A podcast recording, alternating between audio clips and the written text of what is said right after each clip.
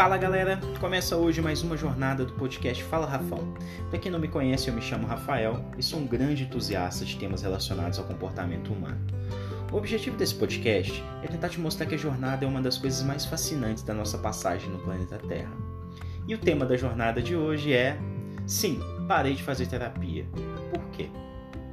Antes de me aprofundar mais no assunto do porquê eu parei de fazer terapia, o meu muitíssimo obrigado ao Dr. Roberto. Eu tive uma sorte imensa de ter me identificado de primeira com ele. Eu lembro da minha primeira sessão. Chorei que nem criança.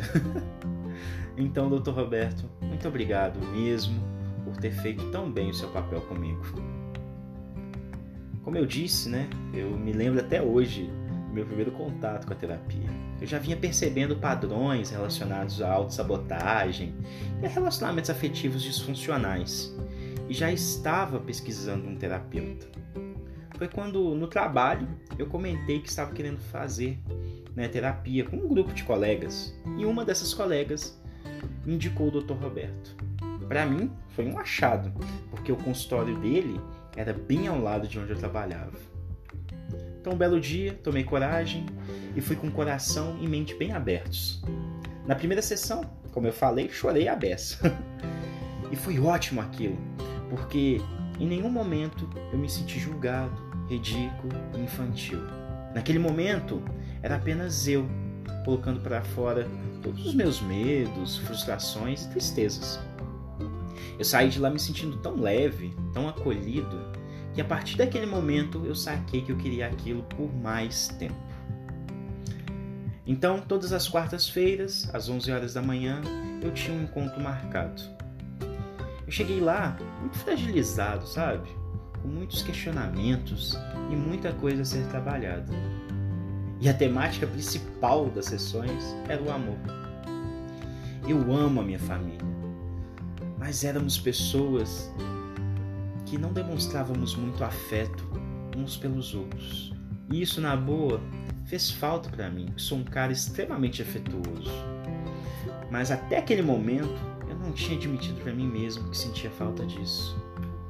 Foi tudo tão leve, apesar de alguns assuntos serem pesados para mim, mas eu estava disposto a entender o porquê daqueles padrões na minha vida.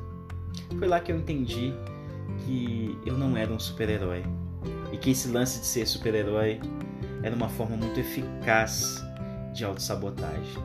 Porque enquanto eu salvava alguém, eu negligenciava os meus projetos, a minha vida e os meus desejos.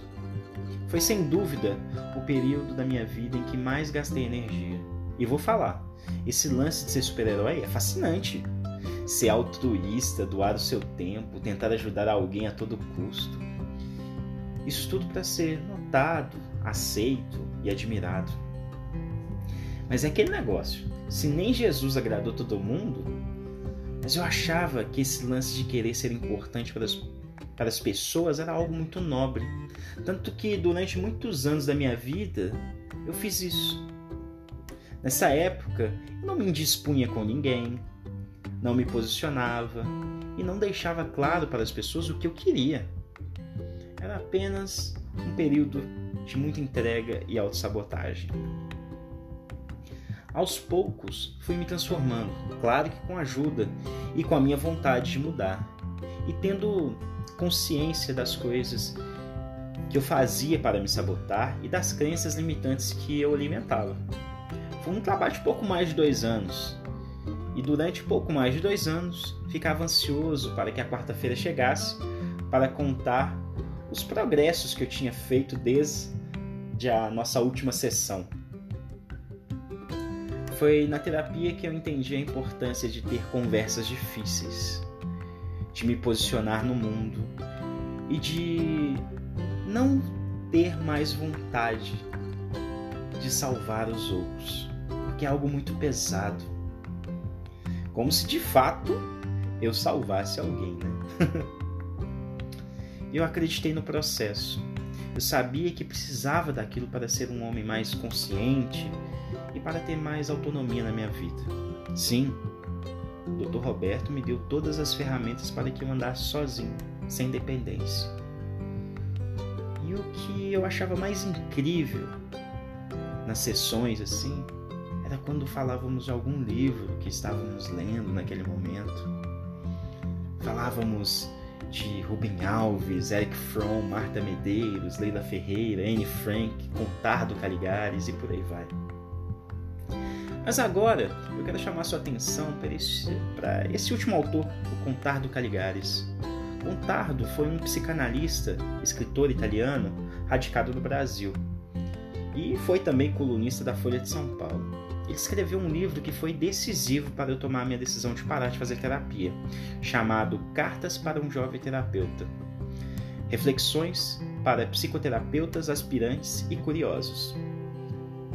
Eu já vinha pensando em parar, tanto que compartilhei essa vontade com a Kaká, minha namorada.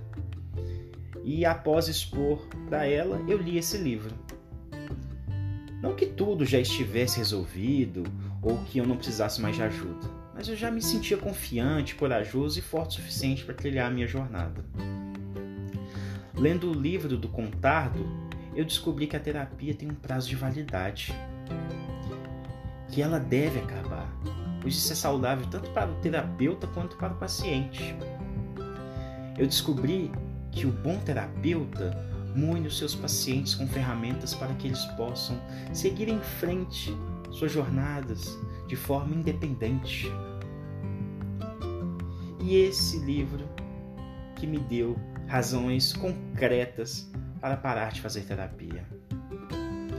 Quero falar um pouco sobre o fim, ou até logo.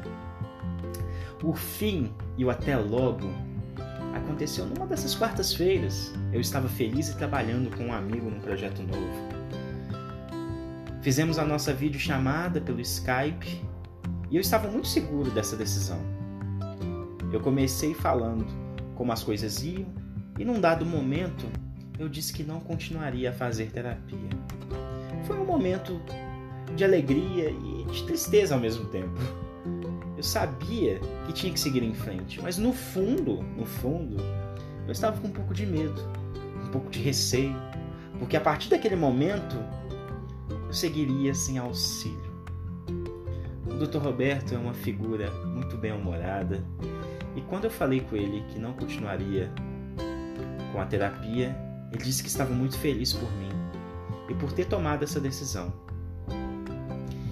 E lembro que nessa videochamada, assim como na primeira sessão, eu queria muito chorar. Mas eu segurei muito para não chorar, porque eu estava num lugar que eu não me sentiria à vontade para fazer isso. Ele falou do meu crescimento, do quão feliz ele estava com os resultados que eu tinha tido com a terapia. E eu agradeci por ter sido tão parceiro, humano e generoso comigo. E ali, com um nó na garganta, eu disse o meu até breve. E temos um combinado, hein, Dr. Roberto? Você sabe qual é. Então é isso, meus amigos. Desejo a todos vocês uma excelente semana e que todas as forças do universo conspirem a nosso favor. Tchau!